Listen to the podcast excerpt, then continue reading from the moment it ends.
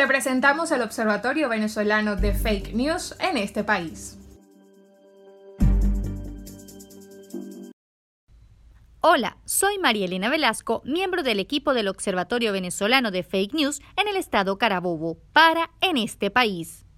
Un mensaje comenzó a circular en redes sociales alertando a los carabobeños sobre la restricción de todos los accesos principales en los grandes municipios y que todos y cada uno de los ciudadanos que circulen por la ciudad después de las 5 de la tarde serían detenidos.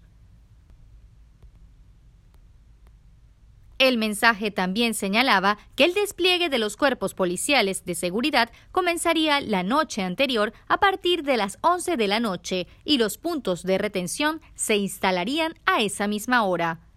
Firmado presuntamente por un general de la Brigada número 41 de Valencia y apoyándose en una supuesta gaceta oficial, el mensaje comenzó a viralizarse y a generar alarma y confusión entre los valencianos. Apenas en horas de la tarde del domingo 7 de marzo, el Gobierno Nacional anunció la implementación de la cuarentena radical en todo el país, así como también algunas polémicas medidas de flexibilización durante la Semana Santa. Al contrastar la orden oficial con la cadena que circuló el fin de semana, encontramos disparidades que nos indican que estamos ante una fake news.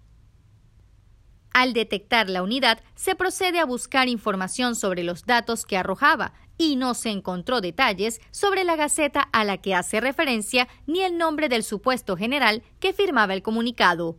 Una vez que arrancó la semana de cuarentena radical en la capital carabobeña, se observó el despliegue de los cuerpos policiales en distintos puntos de contención, propios de las semanas radicales y posteriormente la Zona Operativa de Defensa Integral SODI Carabobo a través de sus redes sociales rompió el silencio y desmintió la unidad que hacía uso del nombre de la institución y un supuesto general.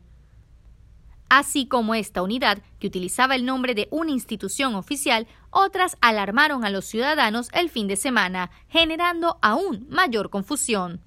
En redes sociales comenzó a circular un mensaje que daba por hecho las supuestas órdenes del Ejecutivo Nacional, donde indicaban que habrían puesto final al llamado 7x7 y que a partir del 8 de marzo la cuarentena sería totalmente radical hasta nuevo aviso, ya que se habrían confirmado algunos casos de la cepa brasileña.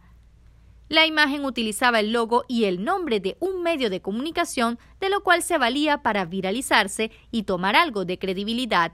Al buscar en las cuentas oficiales del medio involucrado, encontramos que tal anuncio no existía. Sin embargo, la imagen ya se habría viralizado y los ciudadanos se mostraban alarmados, detallando por grupos de WhatsApp y redes sociales que esperaban atentamente cómo sería la dinámica en la nueva semana radical.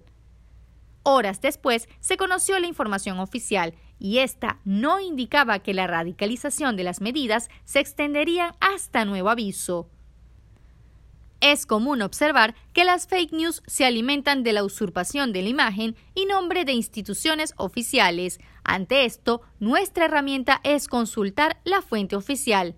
Si alguna imagen parece manipulada, la recomendación es ir a sus cuentas y verificar si efectivamente fue emitida por tal organismo. Si no aparece allí, es preciso esperar algún anuncio que nos permita conocer su veracidad.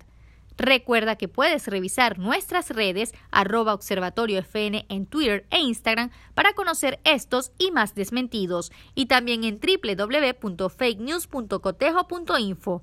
Soy Marielena Velasco para En este país. Esto fue el Observatorio Venezolano de Fake News en este país.